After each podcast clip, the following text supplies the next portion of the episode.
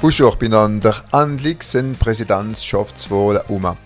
Les élections présidentielles sont derrière nous avec la même affiche au second tour qu'en 2017. Beaucoup de Français n'étaient pas motivés hier. J'ai souvent dans ma vie d'électeur entendu cette question, pour qui faut-il voter? Élection après élection, l'abstention inquiète le personnel politique. Vosmora, meta, Outre l'abstention, Il faut également compter avec le vote blanc, Clara et le vote nul, Dungeldiger Stimme. L'Alsacien, dans son dialecte, soupire parfois, Drein Il ne faut pas attendre plus de l'un que de l'autre. Et pourtant, comme l'a dit cette électrice hier, il faut prendre une décision. L'élection présidentielle, l'élection reine, ne met pourtant pas fin à la saison électorale.